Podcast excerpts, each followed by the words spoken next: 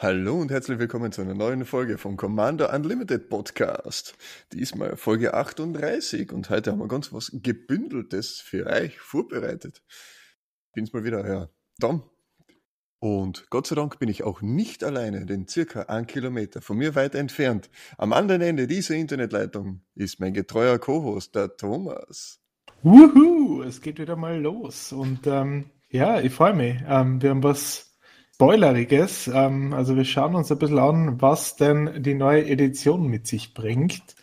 Crimson Wow. Und wow. warum Wow. Und warum, warum ist das Ganze jetzt gebündelt? Kannst du das kurz einmal erklären, wie wir auf das gekommen sind? Naja, Crimson Wow auf Deutsch übersetzt heißt einfach blutroter Bund, beziehungsweise so haben sie sich entschieden, es zu übersetzen und wir haben einfach ein Plätzchen draus gemacht. Na, Schmäh beiseite. Sehr, sehr, sehr gute Beschreibung. Ja. Sehr, sehr professionell. Ja, ähm, Schmäh beiseite. Wir haben nämlich da ein bisschen was, wir nehmen ein bisschen was von Olm mit. Unsere ersten Impressionen darüber, wie ist es, wie sind die Mechaniken, wie sind die, die, die Karten selber, was erwarten wir uns, wie glaubst du, wird das, wird das sein beim Draften? Gibt's wieder genug Planeswalker und Legendary Creatures, mit denen wir ein bisschen was um und brauen können und lauter so Sachen. Und da haben wir mir gedacht, ja, bündeln wir uns ein bisschen zusammen und geben mal unseren Senf dazu, nicht ja? So machen wir das. So machen wir das. Ja, cool. Ähm, Crimson, wow. Was ähm, gibt es denn da jetzt für Fähigkeiten, die jetzt so, ähm, ich sag mal, set-spezifisch sind, wenn man so haben will? Ja, äh, es sind wieder zwei neue, drei, drei mehr oder weniger neue Mechaniken dazukommen, eben die unterschiedlich kompliziert sind. Zum Beispiel Blut-Token sind recht einfach. Das ist einfach ein Token, ein Artefakt, Bindestrich Blut, was genau, ja, was es beschreibt. Und man kann eins zahlen, ein beliebiges tappen und den Blut-Token opfern. Dann kann man eine Karte abwerfen und darf dann eine neue Karte ziehen was eigentlich gar nicht einmal so schlecht ist. Aber mit dem Bluttoken kann man nicht nur das machen, man kann auch verschiedenste ähm, Boni davon kriegen. Ja, zum Beispiel beim Bloodwile äh, Purveyor, schwierig zum Aussprechen ein bisschen, äh, der sagt, wenn er angreift, dann kriegt er für jeden äh, Bluttoken, den der verteidigende Spieler hat, plus eins plus null. Nicht so schlecht. Ist eigentlich recht lustig, recht lustig. Vor allem, weil es die umgekehrte Mechanik ist. Ja, genau. Ja, was die Vampire, die kommen um und saugen dich aus. Zuzeln die aus, na sicher. Ja. Ähm, die zweite, ein bisschen äh, kompliziertere Mechanik, die hast du gerade vorher so wunderschön beschrieben. Ja, was ist denn das für eine? mal, ja. Mal, mal schauen, ob ich es nochmal so zusammenkriege. Nein, also im Endeffekt Cleave. Ähm, also man muss sich vorstellen, man hat einen Zauber ähm, oder ja, ich sage mal irgendwas, das diesen Cleave triggert. Bin mir nicht sicher, ob das jetzt nur für Instant und Sorcery ist. Ähm, Im Endeffekt kriegt man etwas relativ günstig, hat aber dann eine gewisse Einschränkung. Also man hat zum Beispiel bei Winged ähm, Portent hat man den Effekt, ähm, dass man sagt, ähm, draw a card for each creature with flying you control. With Flying steht dabei in eckigen Klammern. Und im Endeffekt bezahlt man diese Kosten, also diese Cleave-Kosten, um diese Klammer rauszukleaven. Das heißt, wenn man sagt, ähm, die Klammer ist einfach, ja, kann man ignorieren. Das heißt, aus Draw a Card for each creature with Flying you control wird Draw a Card for each creature you control. Und dafür zahlt man ein gewisses Premium, das eben diese Cleave-Kosten dann ähm, reflektiert. Das heißt, bei Winged ähm, Portent ist es relativ extrem, weil natürlich ja der Effekt relativ extrem ist mit Draw a Card. Ähm, statt 1 blau-blau kostet ähm, dann noch die Cleave-Kosten 4 und ähm, blau-grün. Also relativ pricey, aber im Endeffekt, man kriegt halt da echt was ziemlich Cooles raus. Und da gibt es unterschiedlichste Konstellationen davon und ist auf jeden Fall eine coole Fähigkeit. Hat man in der Form noch nie gesehen. Macht auf jeden Fall Sinn. Ja, voll. Das ist halt auch so die Sache, hm, wie wird sich das ausspülen, aber eigentlich technisch gesehen ist es nichts anderes als wie ein Kicker. Card. Das sind Kickerkosten, die anders, die ein bisschen anders sind. Wichtig, äh, man zahlt stattdessen, also es ist nicht on top, ähm, also man zahlt nicht ans Blau-Blau und dann noch die Cleave-Kosten on top, sondern man zahlt stattdessen die Cleave-Kosten. Genau. Das ist ja der, der, große Unterschied dann zu, zu Kicker. Genau, stimmt. Und die dritte Mechanik ist Training, also man trainiert. Und der ist für die Leute, die früher schon bei, bei, bei na, wie heißt's? Boros gespielt haben in Guilds of Ravnica. War das Guilds of Ravnica? Ja, Guilds of Ravnica war das. Mhm. Ähm, die, hat nämlich, die haben nämlich die Mentorenfähigkeit gehabt und Training ist in gewisser Weise das, nur halt umgekehrt. Das heißt, wenn diese Kreatur mit einer anderen Kreatur angreift, die stärker ist, also größere Stärke hat als sie, dann kriegt die schwächere Kreatur den plus 1 plus 1 Counter drauf. Jo. Straightforward, einfach so wie es ist. Mhm. Was wir natürlich auch wieder sehen, ähm, ist Daybound und Nightbound. Das haben wir jetzt auch schon in der aktuellen Edition, also mit ähm, der aktuellen Innistrad-Edition, ähm, die jetzt aktuell draußen ist, haben wir es ja auch schon gesehen. Das heißt, im Endeffekt, es gibt Tag und Nacht. Wenn kein Spell gecastet wird in einer Runde, dann wird es Nacht. Ähm, und ja, kommt halt immer drauf an. Also man braucht da Karten, damit das erstmalig getriggert wird, damit es einmal Tag oder Nacht wird. per Default ist es ja dann Tag und ähm, gibt da genug Fähigkeiten, die dann noch darauf einzahlen, ähm, Tag und Nacht zu ändern und auch Farben, die davon mehr oder weniger profitieren.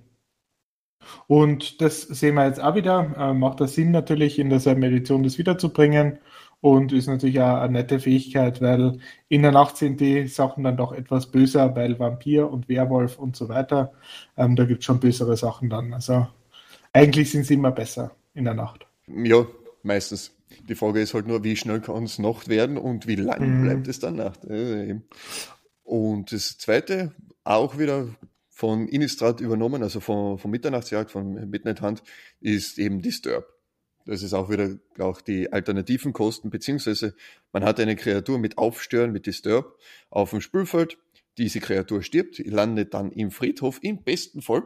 Und dann kann man diese Zusatzkosten oder diese generell diese Disturb-Kosten, die Aufstörenkosten zahlen und dann kommt die Kreatur wieder retour, aber mit der Rückseite, als, meistens als Geist, beziehungsweise in Crimson Vow, im blutroten Bund, was ich gesehen habe, sind überwiegend ähm, Geister, die sterben und dann als Verzauberung oder Auren zurückkommen. Was ich eigentlich recht cool finde. Zum Beispiel haben wir da die Catilda Dawnhard Martyr, Martyr, die Martyrerin, die answeisweise ist für eine Stern-Stern-Kreatur mit Flying Life Link und Protection from Vampires, also Schutz vor Vampiren, was ziemlich cool ist, in einem Vampir-Set. Mhm. Kann was. Back for more. ähm, und sie sagt, ihre An ähm, Stern Stern steht für die äh, Anzahl an permanenten Zauber, die du hast, also permanenten bleibenden Karten, so heißt es auf Deutsch, die äh, Spirits oder Verzauberungen sind. Und Aufstören ist dann halt drei weiß-weiß und wird dann zu einer äh, Kreaturenverzauberung, die genau dasselbe hat. Mhm. Was ich eigentlich richtig cool finde.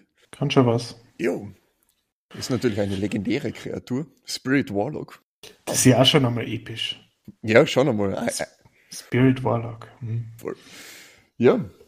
Das sind so quasi die ersten Mechaniken, also die ersten Mechaniken. Das sind einmal die Mechaniken und ich sehe eigentlich, es sind ja ein paar coole Karten während der Spoiler-Season, weil die war irgendwie sehr schnell vorbei, kommt noch vor, weil nächste Woche ist ja schon das Pre-Release. Sind ja ein paar coole Sachen aufgefallen. Absolut, also gerade, ähm, ja, ich sage mal, es sind echt spannende Sachen mit dabei. Ähm, wir haben ja davor gerade ähm, schon drüber geredet. Ähm, wir haben wieder starke Removals mit dabei, ähm, was natürlich in Limited sich dann ja doch ähm, relativ stark auswirkt. Also bei Schwarz haben wir zum Beispiel Heroes Downfall äh, mit Ans Schwarz-Schwarz, ähm, Destroy Target Creature or Planeswalker. Im Endeffekt Mörder auf Steroiden, weil man einen Planeswalker auch noch damit zerschießen kann. Ähm, und es gibt noch ja, andere ähm, Destruction-Effekte jetzt auch, die mit dabei sind. Minus 13, minus 13 zum Beispiel für ähm, zwei Mana und zwei Schwarze mit Bleed Dry. Ähm, auch echt ein starker ähm, Removal-Spell. Ähm, ja, oder Aim for the Head ähm, mit Exile Target äh, Zombie, relativ günstig. ja, es, es gibt schon coole Sachen. Und ansonsten natürlich die Planeswalker sind hervorzuheben. Mhm. Wir haben wieder einen Eddie, wir haben natürlich wieder einen Sorin. Ganz passend dafür, eine Chandra. Ähm, coole Sachen mit dabei. Und ähm, ich glaube, das ist, also zumindest die Karten fühlen sich so an, als würde es ein relativ ja, schnelles, aber trotzdem interessantes Spiel geschehen werden im Limited. Wie siehst du es? Ja, bin ja so dafür. Vor allem denke ich auch, dass ein bisschen mehr die Werwölfe ähm, gepusht werden, also nicht gepusht, aber halt ein bisschen verstärkt werden. Also dass äh, Rot, Grün ein bisschen stärker sein wird wie, im vorhergängerischen Set, weil da war alles Removal war einfach gegen Werwölfe grundsätzlich. Da haben wir jetzt die, ein paar Removal Spells, die einfach so grundsätzlich gegen alles funktioniert. Gott sei Dank. Und auch von der Story her, also so viel habe ich noch nicht wirklich eingeschaut oder mitkriegt, aber mehr oder weniger schon, weil ja, man kriegt ja doch irgendwas mit. Was ich recht cool finde auch bei den legendären Kreaturen, ist die Talia Guardian of Raven dabei. Das ist eine, ein Reprint. Das ist eins und weißes für eine 2-1erin mit First Strike und die sagt, Non-Creature Spells cost one more to cast. Also alles, was keine Kreatur ist, musst extra mehr zahlen. Und da hat es schon ein paar Reprints gegeben und war original aus dem originalen Innistrad, glaube ich sogar.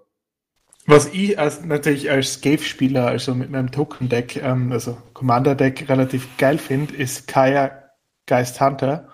ähm, das, das kommt schon, das kommt schon recht gut. Ähm, ist ein Planeswalker, ähm, natürlich ähm, mit Weiß und Schwarz als äh, Farbidentitäten, also kostet drei Mana, ein unbestimmtes, ein weißes, ein schwarzes.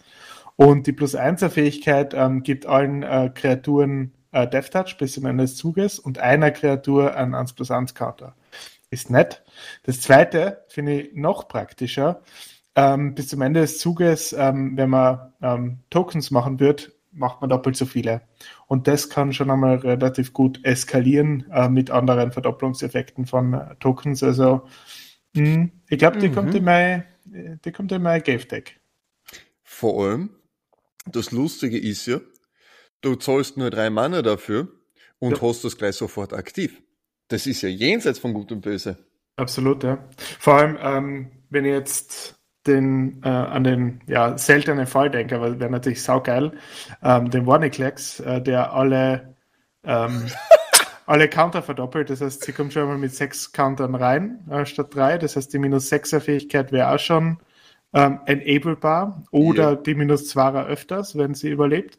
Also schon echt heftig. Naja, kannst du nur eins pro Zug machen. Ja, ja, entweder oder, aber so, ich kann ja. halt schon die Ulti ähm, aktivieren, wenn ich möchte, also die minus 6er. Ja, das ist richtig. Im ersten Zug und krieg dafür, ähm, genau das habe ich nicht gesagt, ähm, alle Karten von allen ähm, Graveyards entfernen und einen 1 1 äh, weißen Spirit-Token fliegend für jede Exiled-Karte äh, ins Spiel bringen. Und wenn das später im Spiel ist und der Vaniklex eben dabei ist, mhm. schon heftig. Ja, voll. Vor allem später, äh, wenn einer von den Gegnern noch äh, Mill Commander spielt, dann, dann ist es, dann, dann eskaliert das ja voll. ja, das stimmt. Ja. Gott sei Dank. Ja. ja, vor allem dann auch noch mit Verdopplungseffekten und so. Nicht von ihr selbst, aber wenn man es hat. Echt jo. cool. Voll. Ah, das war schon cool. Ah, das sind so richtig coole Sachen. Vor allem den Edgar, weil über den reden wir ja, äh, kann man ja auch reden, weil mhm. die, die, das erste Mal, dass er wirklich so ge, gedruckt worden ist, wie er rauskommt, also zweifärbig, also in einem normalen Set, nicht im Commander, ne, äh, ist zweifärbig eben schwarz-weiß und kostet zwei schwarz-weiß für einen 4-4er Vampir Noble, der andere Vampire bufft. Ja, das hat der Dede Markov auch gemacht. Daddy Eddie. Und Daddy Eddie. wenn er stirbt, dann legt er sich einfach schlafen in seinen Sarg hinein. Und das ist cool.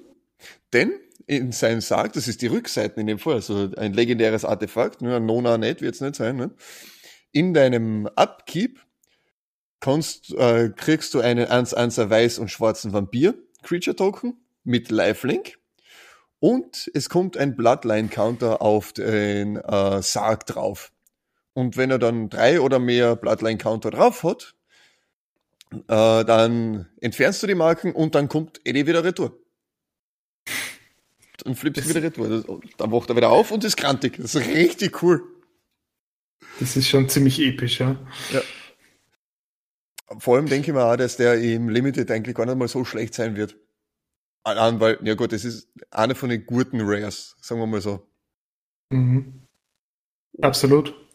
Was natürlich auch noch ähm, erwähnenswert ist, ähm, rein von den Ländern her, was haben wir da jetzt ähm, für die ähm, für die Rare-Länder? Ähm, da haben wir wieder die Fähigkeit oder ähm, im Endeffekt das Verhalten, es kommt getappt rein, also die Doppelländer kommen getappt rein, wenn man nicht zwei oder mehr andere Länder schon hat. Also im Endeffekt ja die langsame Variante, aber wenn es später im Spiel ist, ja, dann kommt es ungetappt rein. Was eigentlich auch nicht schlecht ist, es ist jetzt nicht der wertvollste Typ, ähm, aber ist ja ein normales Set. Das ist ja. eigentlich zu erwarten. Und für das eigentlich echt cool. Ja, vor allem äh, darfst du es gar nicht einmal so unterschätzen. Ich meine, später, wenn du geflattert bist, ja, ist jedes Land wurscht. Aber gerade im Early Game, wo es gerade richtig abgehen kann, ist das gar nicht einmal so schlecht. Außerdem ist das der Cycle, der dann äh, vervollständigt worden ist, den wir in äh, Midnight Hunt quasi angefangen haben, angerissen haben. Das heißt, wir brauchen nicht lang warten auf irgendwas Neues. Ja, das stimmt natürlich. Also es ist sicher einer der besseren Typen, ganz klar. Natürlich für Competitive und das ist halt einfach das, was es dann wertvoll machen würde. Mhm. Ähm, jetzt nicht wirklich ähm, so relevant, aber ja, ähm, für Länder echt cool. Was ich auch recht cool finde, von den Artefakten, also Mana-Fixing-Artefakten her, das ganz auf der Ankommen-Schiene, das Foreboding Statue. Für drei Mana an 1-2er Construct. Was schon mal cool ist, weil Constructe sind cool. Ähm, du kannst den tappen für irgendein Mana, das du brauch, gerade brauchst, für irgendeine Farbe, wurscht. Und dann gibst du einen Omen-Counter auf das Drum drauf. Und in dem Endstep, wenn du drei oder mehr Omen-Counter drauf hast, dann wird's enttappt und du kannst es transformieren. Dann wird es zu einer 5-5 und sagt, in deiner Vor-Combat Main Phase kriegst ein Mana gratis. Das heißt, du brauchst nicht mehr tappen und du kannst mit einem Vollermetten eine äh, radieren. In mhm. irgendwas, was gerade da steht. Finde ich eigentlich gar nicht einmal so schlecht. Ja, absolut. Bisschen teuer, bisschen teuer, aber eigentlich schon cool. Es ist immer noch ein Land. Ich mein... Nein, nein, ist eine Kreatur. Eine Hä? Kreatur. Foreboding Statue ist eine Kreatur, 1-2er und auf der Hinterseite 5-5. Mm, ich war bei. Ein bisschen war bei. Ja. Hast du dir das Voldaren Estate etwa angeschaut? Weil das ist eigentlich so, so, so ist es. So ist es. Ja. Bei dem war ich jetzt nämlich gerade gefangen. Ja. Ja, das ja auch cool aus. Für 5 Mana und Tappen kannst du einen Blood-Token kreieren. Und für jeden Vampir, den du kontrollierst, kostet das eins weniger. Voll geil. Das heißt, wenn du fünf Vampire draußen hast, ist es gratis. Du kriegst Blood-Tokens sondergleichen.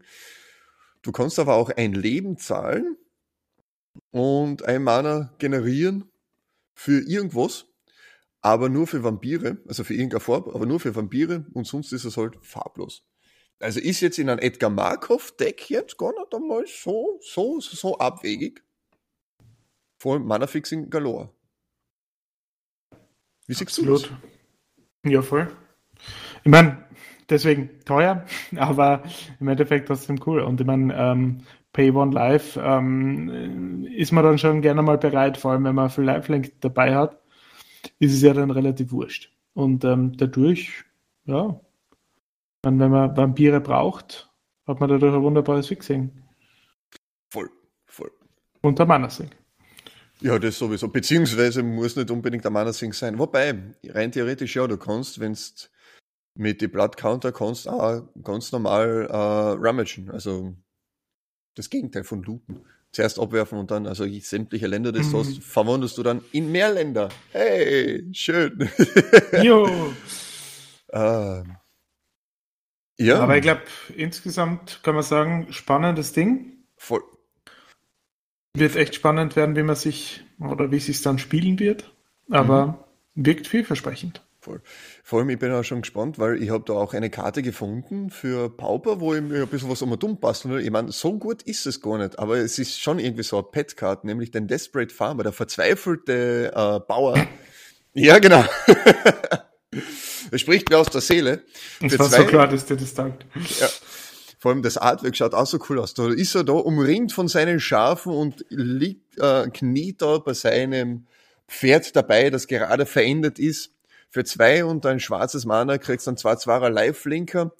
Und wenn eine andere Kreatur, die du kontrollierst, stirbt, dann transformierst du ihn und dann kommt er wieder retour als ein 4-3er Lifelinker. Und das ist schon ein bisschen cool, weil zuerst ist er ein Human Peasant, ein Menschengesocks, glaube ich, heißt auf Deutsch, bin ich mir nicht sicher. Und dann auf der Hinterseite wird er zu einem Menschenritter. Also mhm. gesehen, und da reitet er dann auf seinem toten Pferd, auf seinem leicht verwesten Pferd. Ah, das ist schon cool. Ah, das gefällt mir. Sie kriegen es gerade echt gut hin mit dem Storytelling. Also, ja. dass sie das schön unterbringen. Gott sei Dank.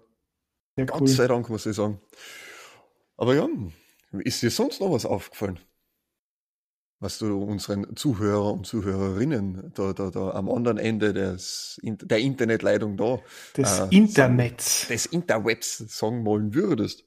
Oder haben wir eigentlich eh schon alles geredet, gell? Wir haben schon relativ viel ja. geredet. Ähm, Natürlich können wir jetzt noch x andere Karten besprechen, Voll. aber ich glaube, ähm, alles weitere dann wirklich, ähm, wenn es dann soweit ist und wenn wir die ersten Runden im Limited durchhaben und ja. uns einmal davon überzeugt haben, werden wir auf jeden Fall davon berichten. Oh ja. Wie das Ganze dann tatsächlich aufgeht und vor allem, ähm, ob die Annahme, die du getroffen hast mit ähm, mit Gruel, ähm, ob das dann wieder mehr Bedeutung ja. hat und besser ist. Ähm, das werde ich, glaube ich, gleich mal testen. Das werden wir ja. gleich mal testen, ja. Machen wir gleich einmal einen Draft und dann sehen wir weiter, gell? Ja. ja. So machen wir das. Ich freue mich schon. Na wunderbar. In dem Sinne, wenn ihr euch mit uns in Verbindung setzen wollt, dann schaut bei uns auf der Homepage vorbei, commander-unlimited.at oder ihr könnt mich direkt anschreiben, falls ihr Fragen habt, Fragen, Wünsche, Beschwerden, Bitten, Hoffnungen, was auch immer. Oder einfach nur grundsätzlich Kritik. Ah, auch willkommen. Dann ähm, kannst du mir anschreiben auf Twitch, Twitter und Instagram als Narias underscore COL. Ähm, in dem Sinne, wow, danke fürs Zuhören, fürs Zuschauen. Schaut auf YouTube vorbei. Den Link habe ich jetzt auch unten eingetan in die Beschreibung. Ne? Ähm, ja. Wünsche euch noch einen schönen Tag, schönen Morgen, schönen Abend, wann ihr mir das anhört. Vielen Servus und Baba. Bis zum nächsten Mal.